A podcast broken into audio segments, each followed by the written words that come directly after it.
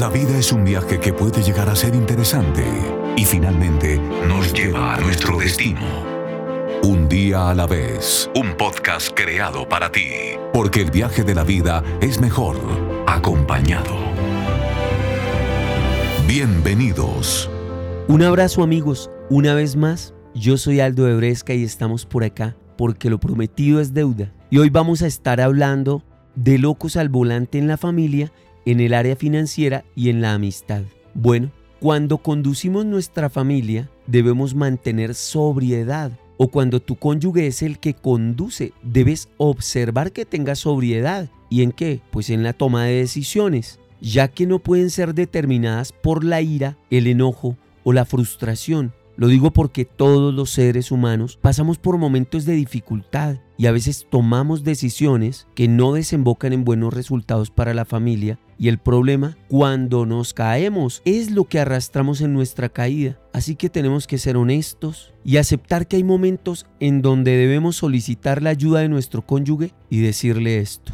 Cariño, no puedo manejar esta situación. Te veo más lúcida a ti, te veo más lúcido a ti frente a este problema y quiero que conduzcas esta situación porque no sé cómo manejarla, pero confío en la sobriedad con la que tú lo ves y puedes sacarnos un paso a la vez a un mejor panorama. Amigos, esto es aceptar que a veces estamos actuando como un loco al volante y que debemos entregarle el volante a nuestro cónyuge.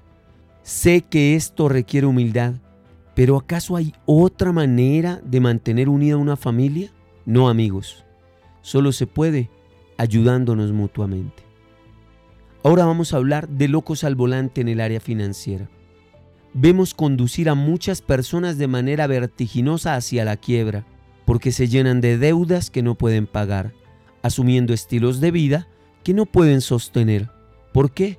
Porque carecen de sobriedad al estar al volante de su economía. Se estimulan por la ambición, la codicia y los estereotipos. Amigos, si acaso están conduciendo su vida en esa dirección, deténganse.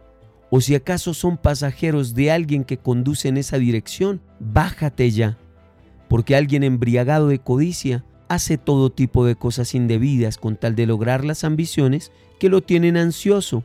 Así que te pondrá en peligro a ti, a tu libertad, te pondrá el filo de la navaja y en situaciones de mucha vergüenza.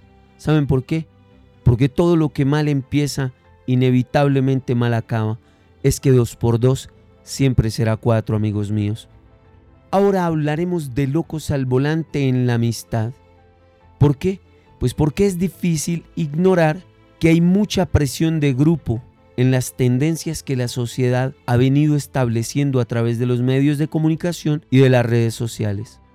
Así que tenemos que aceptar que el círculo de amigos que nos rodea puede carecer de sobriedad porque ven con facilidad la toma de decisiones en grupo cuando uno se da cuenta que las consecuencias siempre suelen ser personales. Ejemplo, es sencillo para muchas personas que el día de pago se vayan de juerga, se embriaguen con sus amigos y el día siguiente lleguen tarde a su trabajo, habiendo dejado de pagar compromisos importantes porque fueron arrastrados por la presión de grupo y con ello viene el memorando en el trabajo, la renta que solo se pagó en parte, el mercado que solo se hizo a medias y en el peor de los casos, algunos se enfrentan al despido. Pero esa responsabilidad que creyeron se asumiría de manera colectiva, nunca va a ser tan colectiva. Eso se va a tener que asumir personalmente.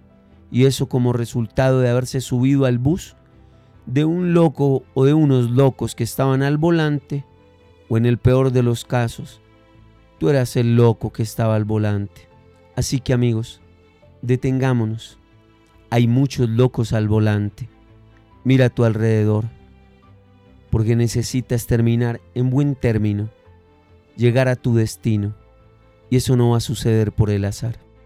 Un abrazo gigante amigos, gracias por prestarme sus oídos. Me encanta saber que estamos creciendo juntos, porque la vida es mejor acompañados. La vida solo se vive de verdad cuando la hacemos nuestra. Cuando nos descubrimos, confiamos, nos equivocamos y volvemos a empezar. Un día a la vez.